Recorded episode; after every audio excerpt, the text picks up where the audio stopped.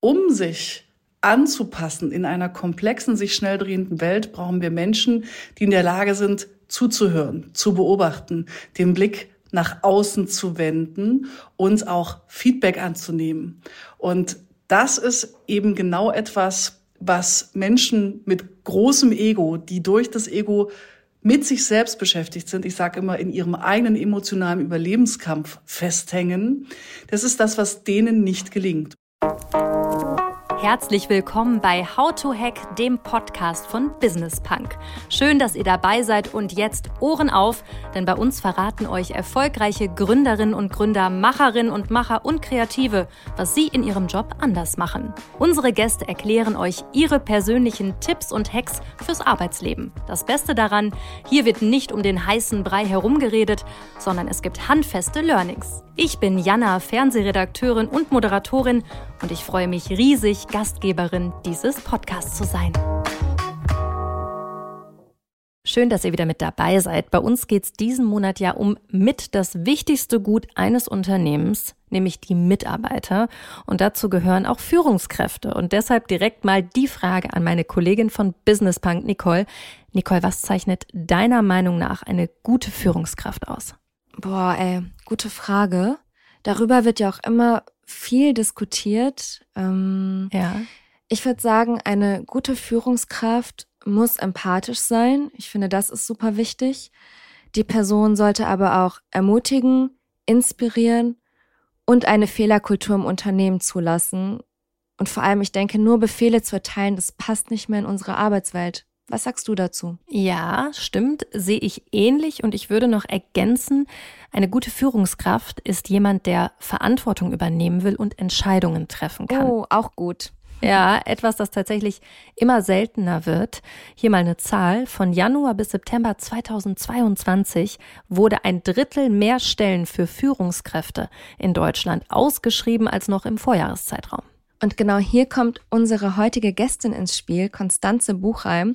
Sie ist die absolute Expertin, was das Thema Recruiting und Führung angeht. Mit ihrer Personalberatung iPotentials versorgt sie die deutsche Wirtschaft mit Fach- und Führungskräften. Zu den Kunden gehören unter anderem Digitalkonzerne wie Mr. Specs, Delivery Hero und Celonis, aber auch DAX-Konzerne wie Adidas und Daimler oder Traditionsunternehmen wie der Schuhhändler Deichmann, also eine ganze Menge. Definitiv. Und sie wird uns gleich verraten, warum es für die verschiedenen Phasen eines Unternehmens unterschiedliche Führungspersönlichkeiten braucht. Super spannend, was eine gute Führungskraft auszeichnet, ob die Zeit der großen Egos in der Chefetage vorbei ist und warum emotionale Intelligenz wichtiger sein kann als Fachwissen. Los geht's. Ist die Zeit der großen Egos in der Chefetage vorbei, Konstanze? War's das? Aus meiner Sicht ist die Zeit zumindest gezählt. Ich glaube, dass wir eine riesengroße Wertewende sowohl im Kundinnenbereich als auch im Mitarbeitendenbereich haben und das, was in den letzten 50 Jahren funktioniert hat, nicht mehr lange funktionieren wird. Ich gehe davon aus, dass wir noch fünf bis sieben Jahre brauchen, bis ähm, die letzten Effekte verschollen sind. Ja, aber ich bin fest davon überzeugt, dass der alte Führungsstil nicht mehr greift. Was braucht es denn stattdessen? Also was zeichnet jetzt heutzutage eine gute Führungskraft aus? Also wir, wir bewegen uns in einer Welt, die von einer unglaublichen Komplexität und Geschwindigkeit gekennzeichnet ist. Und äh, die Unternehmen, die in der Lage sind oder die Organisationen, die in der Lage sind, sich möglichst schnell eben auf diese Veränderungen anzupassen, sind diejenigen, die auch zukunftsfähig sind. Und um sich anzupassen in einer komplexen, sich schnell drehenden Welt, brauchen wir Menschen, die in der Lage sind, zuzuhören, zu beobachten, den Blick nach außen zu wenden, uns auch Feedback anzunehmen. Und das ist eben genau etwas, was Menschen mit großem Ego, die durch das Ego mit sich selbst beschäftigt sind, ich sage immer, in ihrem eigenen emotionalen Überlebenskampf festhängen, das ist das, was denen nicht gelingt. Und deswegen ist das, wonach ich rufe, wonach ich fordere, reife Führungskräfte, das heißt Menschen, die so weit im Reinen mit sich selbst sind, dass sie in der Lage sind, die Außenwelt zu beobachten, zu beobachten, was braucht denn die Welt da draußen, was brauchen unsere Kundinnen, was brauchen unsere Mitarbeitenden?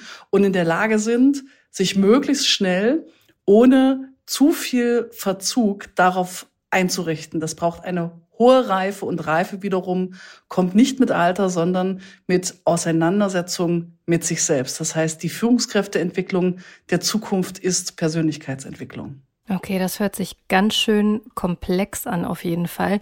Also könnte man sagen, wir brauchen mehr Teamplayer statt Leitwölfe oder funktioniert das so auch nicht?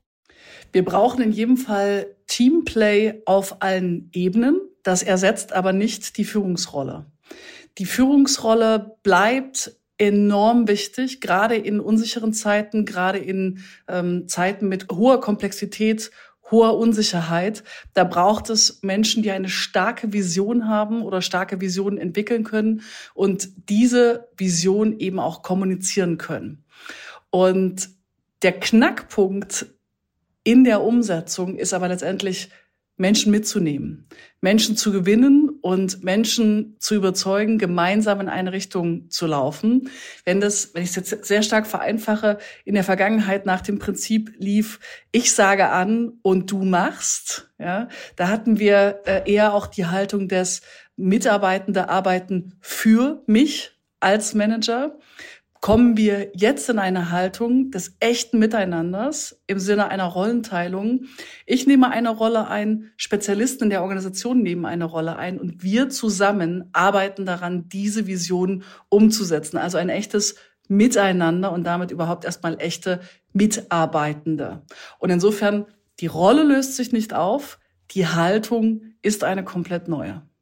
Jetzt geht ja auch mit einer Führungsposition viel Verantwortung einher. Etwas, was auch viele Leute unterschätzen, oder? Das ganze Thema Verantwortung. Man sagt ja zu einer Führungsposition. Ich hatte auch ein Interview von dir dazu gelesen.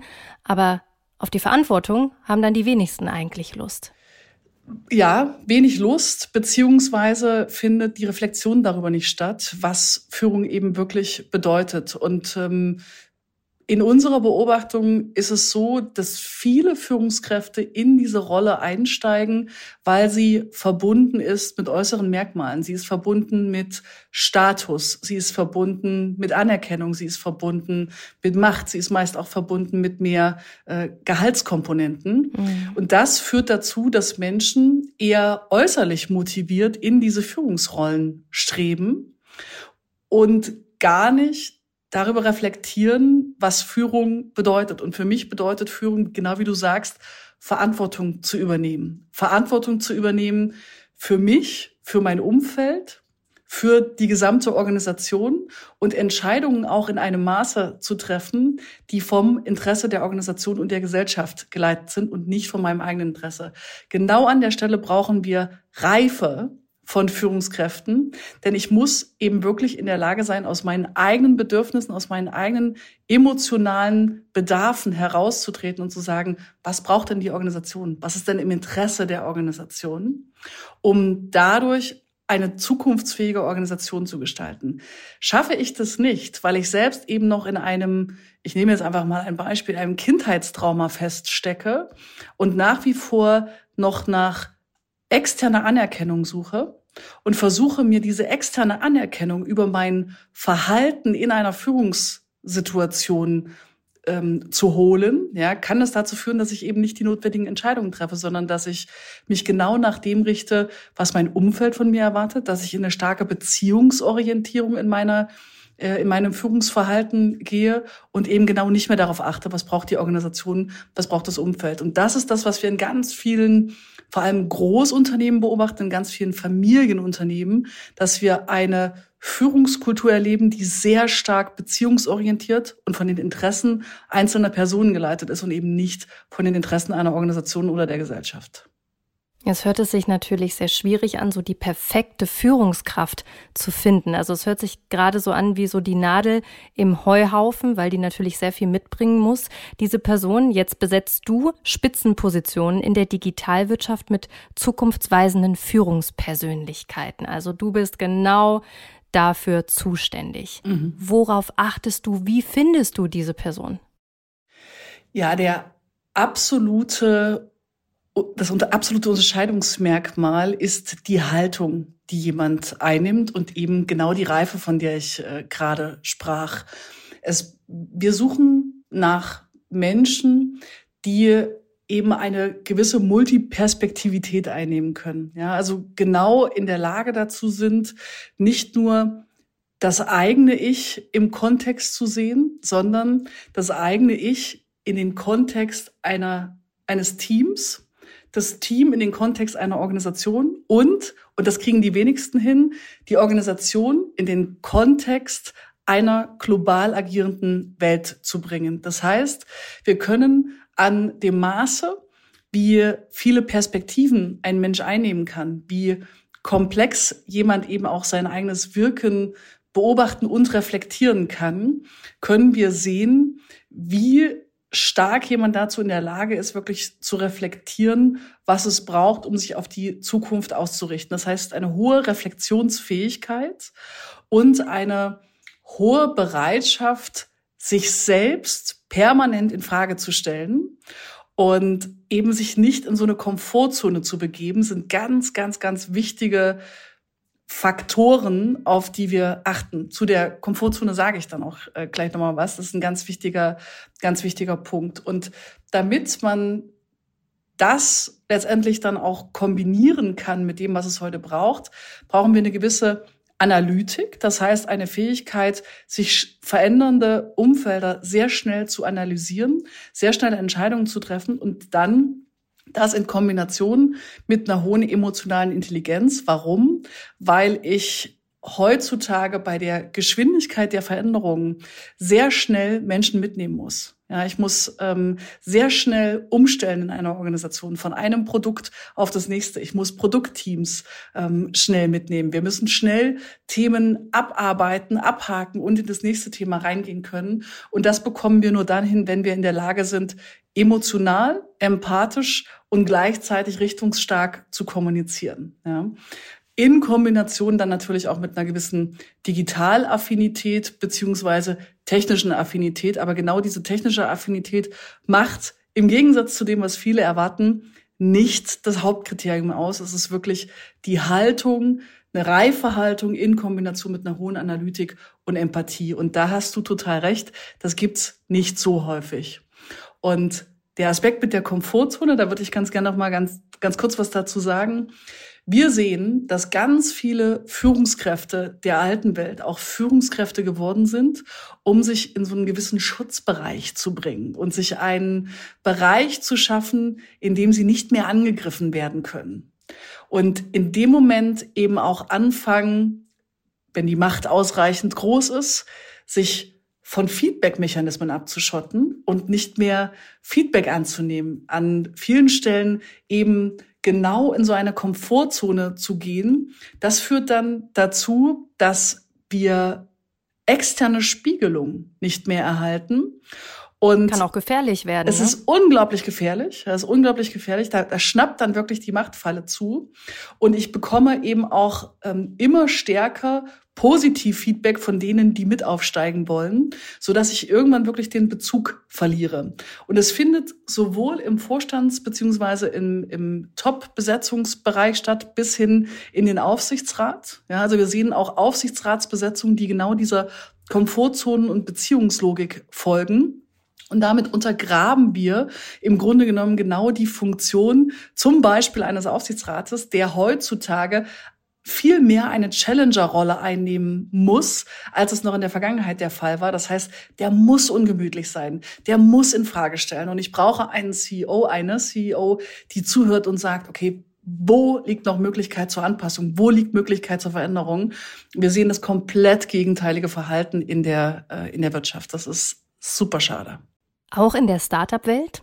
Also du bist ja eine der ersten äh, aus der Start-up-Welt. Du warst schon sehr, sehr lange am Start. 2006 bist du ja in die damals noch etwas hemdsärmelige Branche gerutscht. Was unterscheidet denn die Branche oder sind da diese gleichen Mechanismen, die du gerade eben beschrieben hast?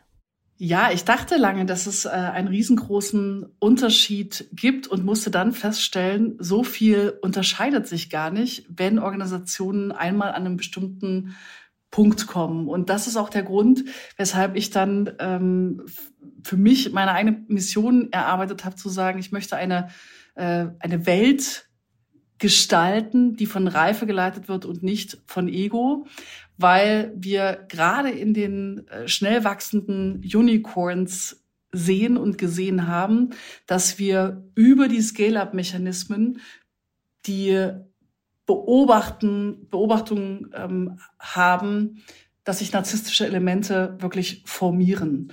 Und äh, diese narzisstischen Elemente formieren sich dadurch, dass in dieser Wachstumsphase ähm, einfach sehr schnell hinzurekrutiert wird, wenig Rücksicht aufeinander genommen wird und man sich gegenseitig wirklich dann auch ähm, die Möhre des Wachstums und des großartigen Exits ähm, hinhält. Und es fällt dann unglaublich schwer, aus dieser Phase herauszutreten und äh, in eine Professionalisierungsphase überzugehen die GründerInnen selbst, jetzt nicht als Führungskräfte, sondern als Personen, sind meist ähm, top moderne Menschen mit einer ganz modernen Haltung. Wenn man sie aber in dem Führungskontext sieht, sehen wir auch da eine Neigung zu narzisstischem Verhalten.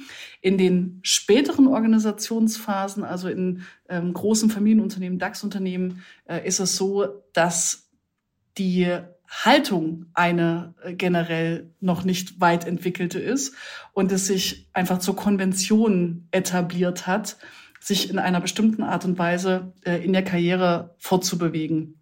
Und da schnappt insofern in, äh, in beiden Konstrukten die, die Machtfalle zu, aus unterschiedlichen Gründen. Fakt ist aber, dass jede dieser Phasen eine, eine unterschiedliche Führungskraft benötigt. Das finde ich total krass. Also das ist wirklich ein krasses Learning, dass man in verschiedenen Phasen eines Unternehmens verschiedene Führungskräfte braucht. Und ich habe gerade noch mal gedacht, auf unsere Anfangsfrage hin zurück, die Zeit der alten Egos in den Chefetagen ist vorbei. Ja, geht so, ne? Eigentlich bei Startups. Du sagst es ja gerade, gerade in der Anfangszeit kann es sogar hilfreich sein, ne? In der Anfangszeit äh, brauchst du es sogar, weil du ja aus nichts etwas kreieren musst. Du musst auf ein weißes Blatt Papier schreiben und äh, das ist genau das Gefährliche an so einer Startup-Situation, weil das, was in den ersten Jahren dir Erfolg verspricht und dir Erfolg bringt, an einem bestimmten Punkt zur Endlichkeit deines Wachstums wird. Und diesen Schalter im Kopf umzulegen und zu realisieren, dass das, was dich überleben lassen hat, das, was dich groß werden lassen hat, dass das nicht mehr funktioniert an einem bestimmten Punkt, das braucht wiederum ganz viel Reflexion, ganz viel Persönlichkeitsentwicklung. Und da bin ich wieder an dieser Aussage von, dann brauche ich kritische Stimmen, dann brauche ich Menschen, die sich trauen, mir zu sagen, wo die Endlichkeit meines Verhaltens ist. Und dann brauche ich eine Bereitschaft, da zuzuhören. Wenn mein Ego das aber nicht zulässt, weil ich sage, nee, ich bin hier der Retter des Systems und ich bin der oder diejenige, die das System überhaupt dahin gebracht hat. Dann kommen wir an den Punkt, wo wir eine Verlangsamung von, von Wachstum sehen und ähm, wo Organisationen eben auch nicht mehr unbedingt weiterkommen. Aber Fakt ist, also da hast du total recht, in der ersten Zeit brauchen wir starke, getriebene, extrovertierte, leidenschaftliche Menschen, die fast besessen von ihrer Idee sind und in der Lage, andere mitzuziehen.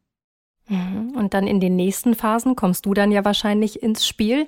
Da würde ich gerne mal wissen, was du auch für persönliche Erfahrungen schon gemacht hast, die vielleicht auch irgendwie besonders einschneidend waren. Wenn dann vielleicht ein Gründer, eine Gründerin zu dir kam und gesagt hat, okay, ich bin jetzt genau an diesem Punkt und brauche jetzt eine Führungskraft. Oder was hast du für extrem einschneidende Erfahrungen mal gemacht in deiner Zeit? Ja, also die, der, der wichtigste Schritt, der wichtigste ähm, Wandel, der dann erfolgen muss, ist der von der Beziehungsorientierung zu einer Strukturorientierung in einer Organisation. Das ist typischerweise die Phase, in der Organisationen dann professionalisieren.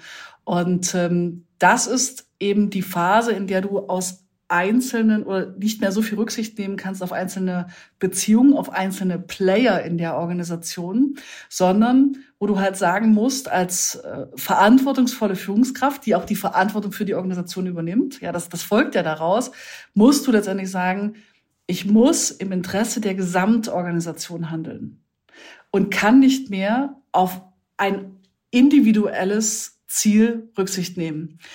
Und das findet an einem Punkt statt, an dem du mit einem bestimmten engen Team, das hochloyal, engagiert, motiviert an dem Aufbau dieser Organisation gearbeitet hast, ja, wo du diesem Team eben auch was zu verdanken hast, wo du dann plötzlich zu diesen Teammitgliedern, und das habe ich in, in eigener Erfahrung eben auch gesehen, sagen musst, ich weiß, dass wir in der Vergangenheit anders miteinander umgegangen sind.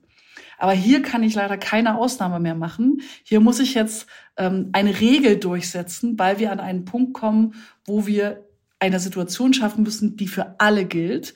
Denn ansonsten schaffe ich es nicht, eine starke Kultur zu etablieren, die sich trägt, weil ich dann eben immer wieder in Situationen komme, das ist ein bisschen wie in einer Familie, ja, wenn sich Geschwister beobachten, aber der darf das auch und der darf das auch und der darf das auch und dann ist es, äh, also Kultur mhm. ist Spieltheorie für mich, ja. Das heißt, wenn ich sehe, dass das für den einen okay ist, etwa, also sich nicht korrekt zu verhalten, dann wird der andere es auch tun. Deswegen muss ich an irgendeinem Punkt diesen Punkt einziehen und sagen, nein, Struktur geht über Beziehung und Organisationsinteresse geht über Individualinteresse. Und das ist so ein irre Kulturbruch in der Organisation, der wirklich, wirklich, wirklich weh tut und wo typischerweise die ersten Mitarbeitenden dann auch sagen, was ist denn hier los? Warum verändert sich denn die Kultur so? Das ist ja echt unangenehm. Jetzt schnappen sie über. Und ähm, das tut wirklich auch weh. Das tut als Gründerin ähm, auch enorm weh, weil man sich dann wirklich zwischen Organisationsinteresse und Individualinteresse und langjährigen Kontakten auch zu einem Teil entscheiden muss. Und das braucht exzellente Kommunikation. Und damit diese Kommunikation gut gelingen kann, brauchen wir eine exzellente Reflexion darüber, was gerade passiert und was es braucht. Würdest du generell sagen, dass sich dieses ganze Thema Recruiting oder auch deine Arbeit jetzt extrem verändert hat in den vergangenen Jahren? Wir hören ja immer das ganze Thema Gen Z, die wollen alle ganz anders arbeiten, Work-Life-Balance, Vier-Tage-Woche und, und, und. Da sind ja Führungskräfte, Führungspositionen auch nicht von ausgenommen. Also was würdest du sagen, wie hat sich das verändert in den vergangenen Jahren? Das, was sich über alle Gruppen hinweg beobachten lässt, ist, dass Menschen zunehmend auf das optimieren, auf das einzige optimieren, was begrenzt vorhanden ist. Und das einzige, was begrenzt vorhanden ist, ist heutzutage in einer entwickelten Gesellschaft Lebenszeit. Und das merken wir extrem, dass ähm, egal ob wir mit einem 20-Jährigen oder einer 50-Jährigen reden, dass wir immer stärker Situationen evaluieren und sagen, Möchte ich hier noch sein? Möchte ich meine Lebenszeit hier noch einsetzen? Ist die Lebenszeit gut eingesetzt? Und das zieht sich durch, zieht sich, wie gesagt, über alle Altersgruppen durch.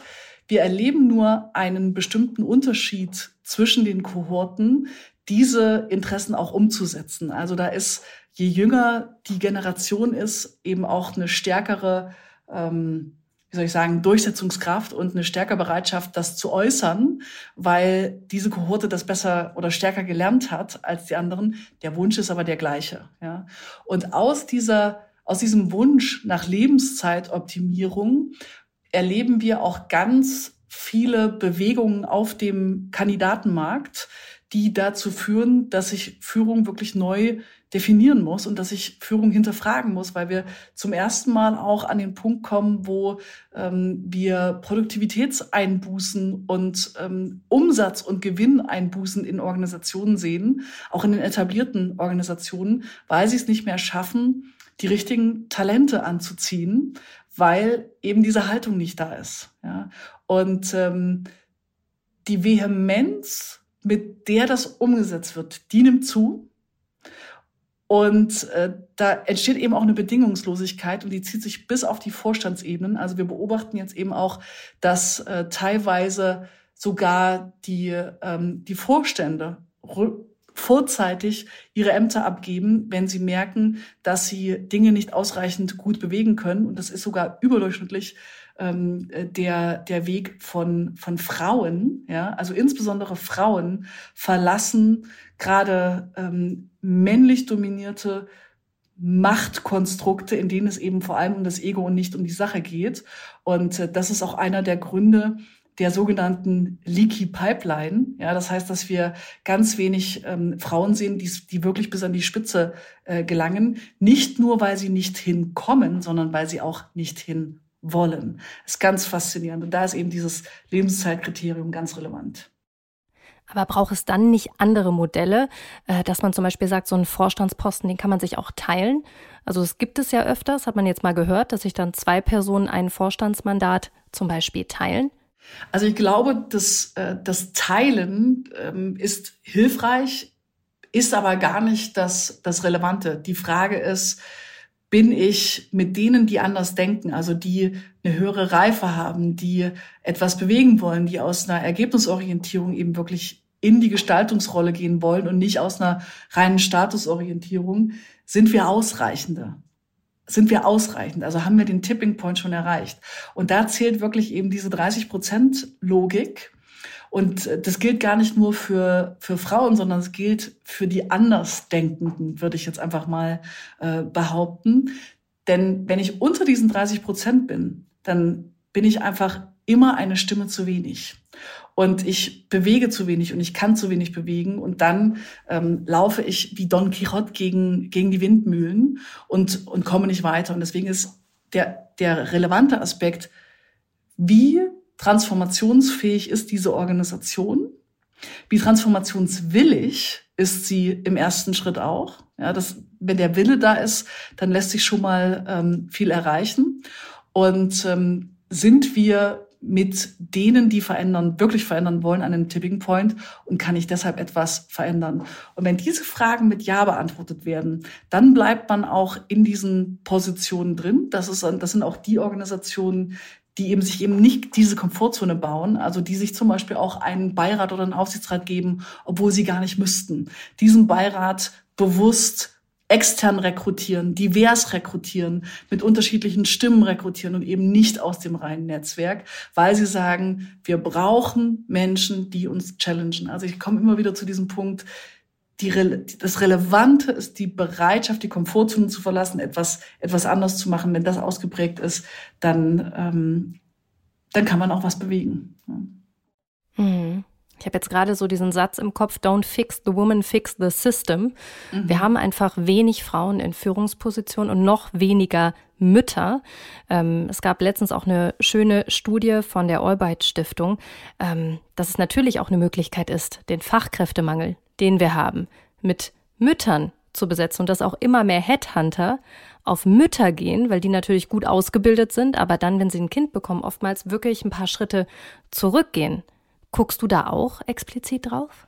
Also ich sage an der Stelle eben auch, das sage ich schon lange und sage ich schon immer, wir als Headhunter haben eine irre Verantwortung, Wirtschaft zu gestalten und Führungsebenen zu gestalten. Und ich finde, dass es höchste Zeit ist, dass alle Headhunter, die an diesen oder in diesen Positionen arbeiten, sich dieser Verantwortung eben auch bewusst werden und das nicht nur machen, weil Kunden danach fragen, sondern weil sie sagen, es ist ganz wichtig, dass wir hier eine Veränderung produzieren. Das ist mal ähm, Punkt eins. Ja. Punkt zwei und äh, auch so ein Satz, den ich immer wieder sage, ist, viele Organisationen kommen zu uns und wollen Frauen suchen, aber sie wollen keine Frauen finden. Was heißt das? Dass wir häufig gesagt bekommen, wenn es dann eben um die Besetzung so einer Position geht, dass sie gerne eine Frau da hätten und ähm, dass sie offen für die Besetzung mit Frauen sind, es sich sogar wünschen. Wir dann aber, wenn wir den Prozess begleiten, eben sehen, dass mit alten Rollenmustern bewertet wird. Das heißt, wir bewerten dann oder es werden dann eben auch ähm, Frauen nach vorwiegend männlichen Verhaltensmustern und Erfolgszuschreibungen bewertet. Und dann wird eben ignoriert, dass da eine gewisse Andersartigkeit ist. Ja, das heißt, wir machen eben auch dann die Geschlechter gleich. Und ähm, das, also ich will damit nicht sagen, dass da äh, nicht eine gleiche Leistungsfähigkeit etc. pp. vorhanden ist, aber es ist schon ein gewisses anderes Verhalten, ein gewisses anderes äh, Denken beobachtbar. Und wir kommen eigentlich erst dann in eine Veränderung, wenn wir diese Andersartigkeit als wert und als wertvoll erachten und sagen, oh wow, das ist ja genau das, was wir reinholen müssen. Dafür müssen wir uns aber reflektieren, unsere Vorurteile reflektieren und da braucht es den Headhunter wiederum. Das heißt, es geht nicht nur um die Vorschlagslisten, dass wir auf den Vorschlagslisten mehr Frauen haben, sondern es geht darum, dass wir als Headhunter eben auch die intern oder die Besetzungsprozesse ganz, ganz, ganz intensiv begleiten und dabei helfen, die zu objektivieren. Wir machen das zum Beispiel darüber, dass wir fünf Kernkriterien erarbeiten und uns dann wirklich entlang dieser Kernkriterien durch den gesamten Prozess bewegen, die Gespräche begleiten. Und wenn wir merken, dass in der Bewertung der KandidatInnen dann abgewichen wird, zu stark abgewichen wird von den Kriterien oder ähm, die Bewertungen plötzlich mit so einem Bias überlagert werden. Ja, da halten wir dann ganz stark mhm. den Spiegel vor und da ähm, haben wir auch keine Angst und keine Kontaktängste, weil wir sagen, das ist unsere Verantwortung, hier eine Veränderung reinzubringen. Und ohne diese externe Spiegelung wird es fast nicht gelingen. Und da erlebe ich viel zu viele Headhunter, die noch in dieser alten Haltung von der Kunde ist König und der Kunde entscheidet das alles alleine und so weiter und so fort handeln und sagen, ich mache einfach nur, was der Kunde will, sich fast so ein bisschen duckmäuserisch zurückducken und ähm, dann einfach Dinge passieren lassen, wo ich halt sage, so werden wir nicht zum Treiber von, von Wandel. Also es braucht schon eine deutlich aktivere Rolle von, von Headhuntern heutzutage, um eine Veränderung zu produzieren. Wenn man die aber einnimmt, ja, und wenn man dann eben auf der anderen Seite transformationswillige Unternehmen hat, dann gelingt es auch und habe ich wirklich schon ähm, äh, spannende, spannende, spannende Cases äh, gesehen. Und man muss ja auch immer sagen, dass diverse Teams wirtschaftlich auch erfolgreicher sind, nachgewiesen. Also deswegen, es macht ja auf mehreren Ebenen Sinn. Jetzt hatte ich eben Mütter einmal angesprochen. Du bist auch selber Mutter, ich glaube, von drei Kindern. Mhm, genau. Was sagst du denn zu diesem ja unausgehobenen Potenzial, was da gefühlt noch schlummert auf dem Arbeitsmarkt? Siehst du das auch so? Wir haben in Deutschland, äh, wie du schon richtig sagst, wir haben ein, ein unglaubliches Potenzial an fitten, fähigen, leistungswilligen ähm, Menschen. Ich und ich wähle jetzt bewusst Menschen ja, als, ähm, als, als, als Begriff, die in Care-Arbeit letztendlich versinken. Ja. Und ähm, unbezahlte Care-Arbeit. Unbezahlte, in den meisten Fällen. ganz, ganz genau. Ja. Und ähm, ich meine, da gab es schon, also gab es schon viele Erörterungen ähm, äh, drüber. Äh, es fängt wirklich an mit der Betreuungssituation, die wir, die wir in Deutschland erleben und äh, den unterschiedlichen steuerlichen Anreizen, die letztendlich eben auch gesetzt werden, die dazu führen, dass wir ähm, dass die Potenziale der, der Mütter ähm, gar nicht ausschöpfen. Ja. Gleichzeitig bin ich auch, und ähm, da bewege ich mich so ein bisschen mh, mm, entgegen der LinkedIn-Bubble, sage ich jetzt einfach mal, ja? Äh, gleichzeitig sage ich auch, ähm, rauszugehen und zu sagen, alles ist möglich und alles ist gleichzeitig möglich und jeder kann alles erreichen und währenddessen Kinder bekommen. Da finde ich, werden wir unserer Verantwortung den Kindern gegenüber nicht gerecht, denn ähm, ja, äh, es, es ist alles möglich und ähm, mit ganz viel Organisation und Absprache und klarer Kommunikation ähm, ist da auch für, für beide Partner ja, wirklich alles drin. Ähm, es ist aber auch nicht so, dass wir die Illusion schaffen sollten als Frauen, das ist unsere Verantwortung, zu sagen, das geht alles nebenbei. Ja, und mach das mal trotzdem. Und dann kannst du übrigens nachts noch das machen und nachts noch das machen, weil mit dieser alles ist möglich Haltung ohne darüber zu sprechen, wie wir uns organisieren, wie wir uns absprechen, wie wir das hinbekommen haben, welche Systeme wir gebaut haben und wie wir dabei eben auch manchmal strugglen. Ja, ähm, auch eine Frage des Geldes. Absolut. Kinderbetreuung. Absolut. Ja, ähm, produzieren wir noch mehr Druck auf Mütter meines Erachtens, weil ich schon ganz viele junge Frauen getroffen habe, die gesagt haben: So Mensch, ich beobachte euch, ja, und ihr kriegt das alles hin und äh, ich krieg das nicht hin, ja, und ähm, die dann vollkommen verstimmt ähm, und, und, und unzufrieden sagen, ähm, ich bin nicht gut genug, ich krieg's nicht hin. Und das darf auf keinen Fall passieren. Deswegen müssen wir stärker drüber reden. Ähm, was Möglichkeiten sind, wie wir es hinbekommen. Und ähm, ja, um, um nochmal zurück zu deiner Frage zu kommen, ich ähm, glaube daran, dass es ähm, auch in der Arbeitswelt ein ungehobenes Potenzial ist, weil wir auch hier ganz stark, ein sehr deutsches Phänomen, mit ganz vielen Zuschreibungen arbeiten. Ja, also Zuschreibungen, die sehr geschlechtertypisch sind. Ja, also im Sinne von. Was wie Rabenmutter? Ja, sowas wie sowas wie Rabenmutter, aber eben auch Zuschreibungen so im Sinne von äh, jetzt ist sie schwanger, sie wird ja dann eh mit dem Kind zu Hause bleiben. Wenn das Kind krank ist, wird sie wieder fehlen. Und dadurch geben wir der Person, die uns gegenüber sitzt, gar nicht die Möglichkeit zu sagen, hey, bei uns wird das aber anders organisiert sein, sondern wir schreiben zu, weil wir von uns auf andere schließen. Ja. Mhm. Und ähm, da einfach ein paar mehr Fragen zu stellen, zuzuhören. Ja.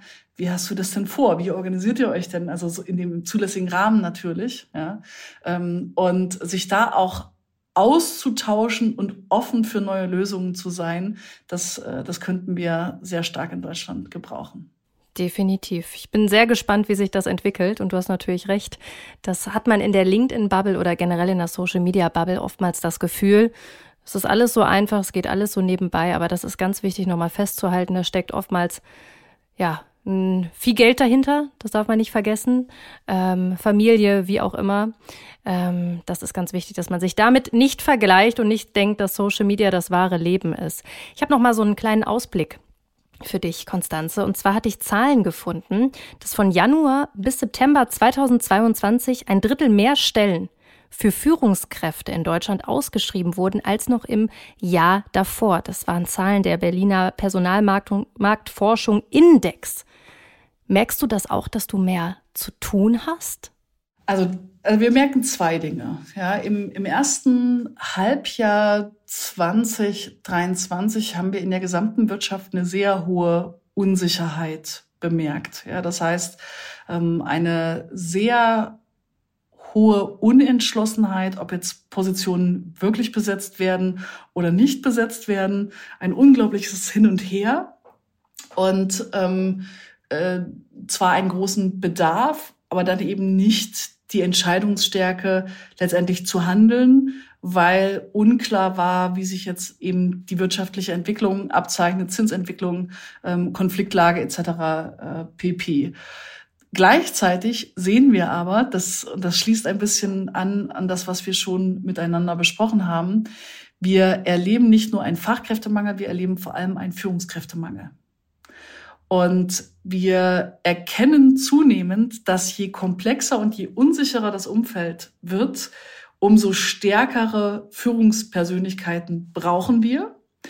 Das mischt sich dann aber eben mit der mit der äh, Werteverschiebung auf individueller Ebene, dass Menschen sagen, hey, ich will aber auch als Führungskraft ich will meine Lebenszeit bestmöglich einsetzen.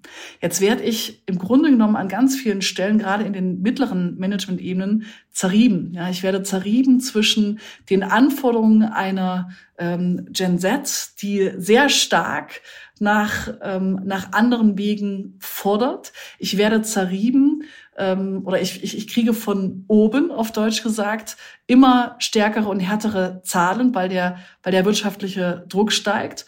Und da haben wir ganz massiv erlebt, dass viele gesagt haben, ich steige hier aus, ich breche an der Stelle ab und ähm, ich, ich wähle einen, äh, einen anderen Weg, so dass Unternehmen verstanden haben, ah, okay, ähm, wir müssen eben auch in, äh, in der Führungsebene etwas verändern. Wir müssen Führung verändern, wir müssen Führung auf deutlich breitere Füße stellen, wir müssen auch Führungskräfte entlasten, denn ganz wichtiger Appell von mir, Führungskräfte sind auch nur Menschen.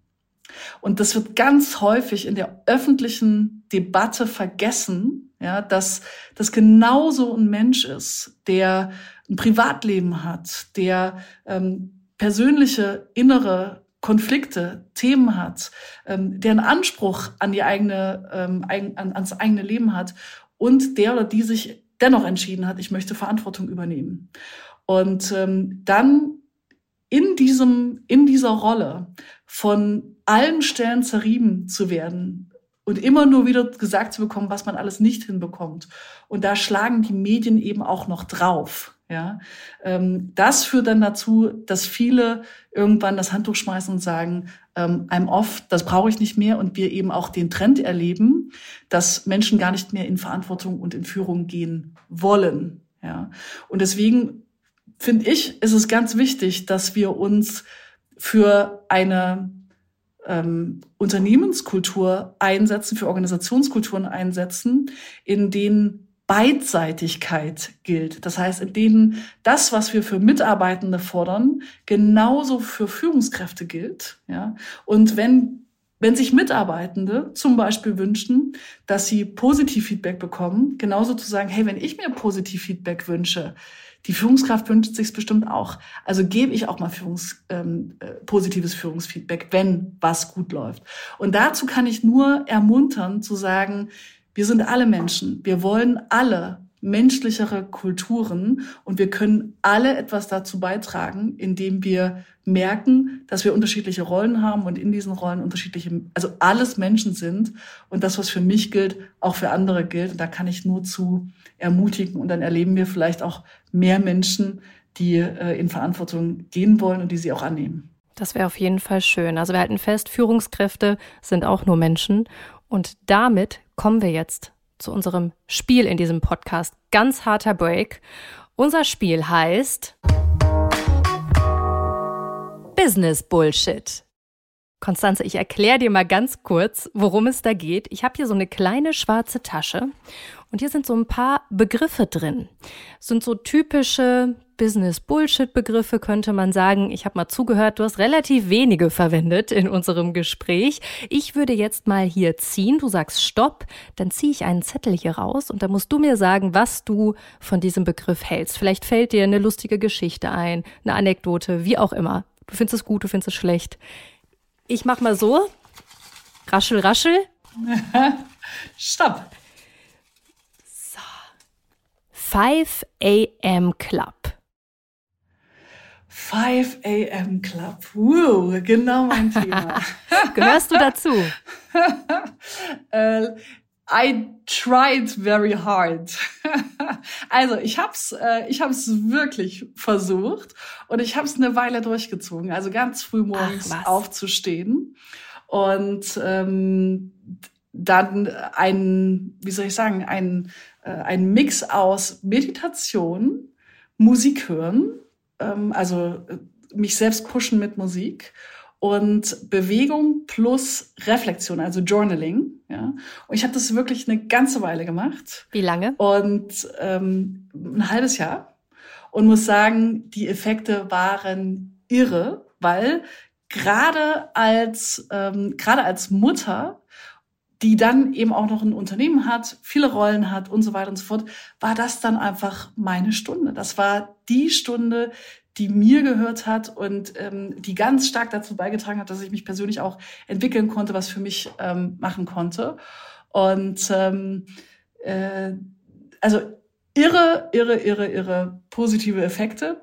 Und ich konnte es nicht halten, ja, ich konnte es nicht halten. Und äh, bei, bei mir ist es immer so, ich habe einen 5 a.m. Summer Club. Das heißt, äh, im Sommer funktioniert das bei mir und im Winter, sobald es dann richtig dunkel wird und eklig, ähm, dann drücke ich den Snooze-Button, da gehöre ich dann nicht mehr dazu. Okay, kann ich absolut nachvollziehen. Ich bin zum Beispiel so ein richtiger Langschläfer eigentlich. Also ich kann nie dazu gehören zum 5 a.m. Club. Außer wenn ich mal ein Kind habe, vermutlich. Dann bleibt mir nichts anderes übrig. So, komm, wir machen, einen machen wir noch. Mhm. So. Stopp. Von ganz unten. So. Der ist aber ganz klein gemacht. Was steht hier drauf? Oh! LinkedIn. Genau. Du hast es eben schon angesprochen. Positiv oder negativ? Ich liebe LinkedIn. Das wird man auch sehen, wenn man mir, wenn man mir folgt. Ich äh, finde irre, was es an Sichtbarkeit produziert für ganz wichtige Themen. Und äh, gleichzeitig muss ich aber auch sagen, dass ich an zwei, drei Stellen immer, immer, immer kritischer bin, weil die LinkedIn-Bubble dazu führt, dass wir bestimmte Annahmen über Themen haben, die nicht mehr nicht mehr weitertragen. Ja, also ich erlebe es zum Beispiel auch, und ähm, ich bin da bewusst äh, kritisch, ich erlebe es auch, dass wir Frauennetzwerke in LinkedIn gerade abbilden, die sich so eng verzahnen und verklanen und verschließen, dass ähm, sie nicht mehr offen sind, dass ich draufschaue und sage, Leute, wir machen die gleichen Fehler wie die Männer vor uns. Lasst uns bitte nicht den gleichen Fehler machen. Lasst uns offen bleiben. Lasst uns miteinander in Verbindung gehen. Ja, wir müssen uns supporten. Ja, das ist total wichtig. Aber es ist ganz wichtig, dass wir gleichzeitig offen bleiben. Und deswegen sehe ich so ein paar kritische äh, Tendenzen, bei denen ich auch sage, die können auch ähm, politisch äh, durchaus ähm, fragwürdig äh, enden. Aber du würdest es trotzdem weiterhin nutzen. Ich würde es weiter nutzen und ähm, ich möchte es weiterhin auch bewusst gestalten, wenn wir ausreichend Menschen haben, die es bewusst gestalten, die sich dazu entscheiden, ähm, authentisch wirklich zu agieren und eben auch alles so darzustellen, wie es ist. Ja. Mhm. Und gerade ähm, auch als Führungskraft? Gerade als Führungskraft, ja, also ähm, ein, ein, ein Zeichen von hoher Reife. Also du weißt, Reife ist eines meiner Themen. Ein Zeichen von hoher Reife ist Authentizität. Mhm. Und ähm, Authentizität heißt, ähm, dass ich genau so bin und meine Gedanken darstelle, wie sie sind und dass ich nicht versuche, irgendjemand anders zu sein. Das was dabei häufig zusammengeschmissen wird, ist, dass man natürlich immer noch mal bedenken muss, in welcher Rolle bin ich, ja, und ähm, ganz genau unterscheiden muss, bin ich gerade in der Rolle als Führungskraft hier und wie bin ich in meiner Rolle als Führungskraft authentisch oder bin ich privat hier und wie bin ich privat authentisch und das ziemlich gut und bewusst reflektiert. Und die meisten reflektieren diese Rollen nicht und vermischen dann die Komponenten äh, extrem und dann hakt's natürlich. Ja.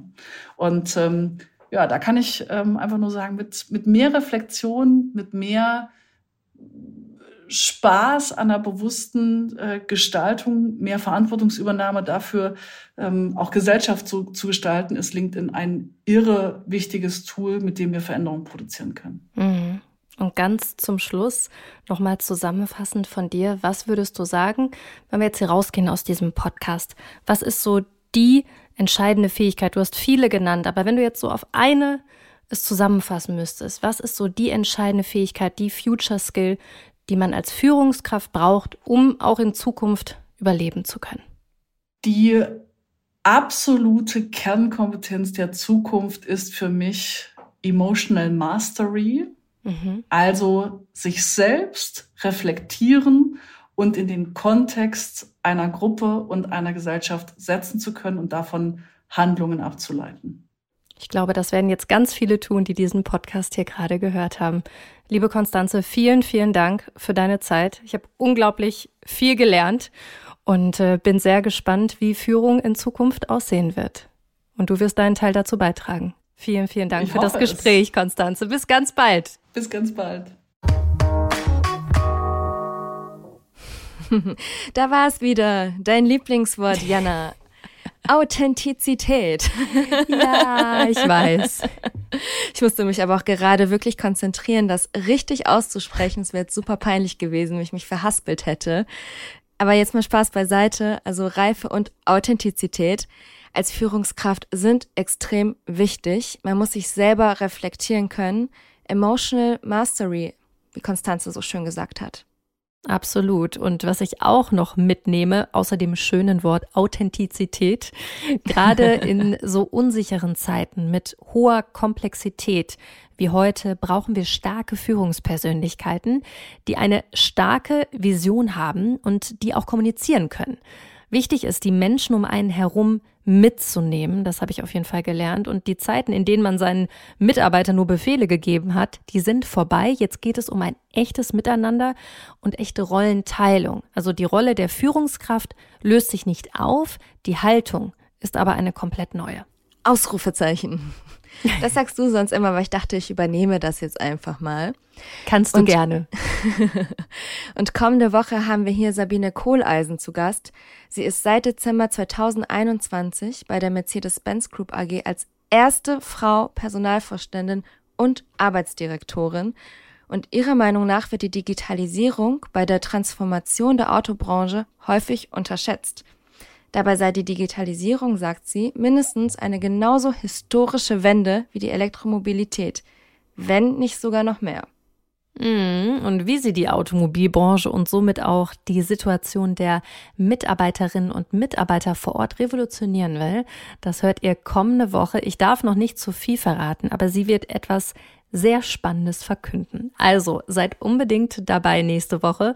Und wie immer am Ende jeder Folge freuen wir uns über Feedback von euch. Das könnt ihr hier im Podcatcher machen oder einfach direkt mir bei LinkedIn oder Instagram schreiben. Da heiße ich genauso wie im wahren Leben Jana Linke. Bis nächste Woche. Tschüss. Lesetipp der Woche. Man könnte meinen, Workaholics einzustellen sei ein kluger Move für ein Unternehmen. Ganz im Gegenteil, meint Kerstin Alfis, Professorin an der ESCP Business School am Campus Berlin. In einem Gastbeitrag für Business Punk erklärt sie, warum Arbeitssüchtige, so heißen nämlich Workaholics auf gut Deutsch, Unternehmen langfristig schaden. Den Artikel findet ihr auf business-punk.com. Viel Spaß beim Lesen! Das war How to Hack für heute. Ich hoffe, es hat euch gefallen. Immer donnerstags gibt es eine neue Folge.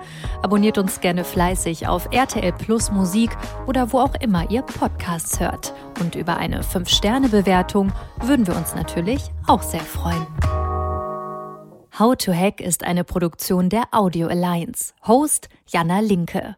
Redaktionelle Mitarbeit Lucille Garnier und Nicole Plich. Audioproduktion Lia Wittfeld.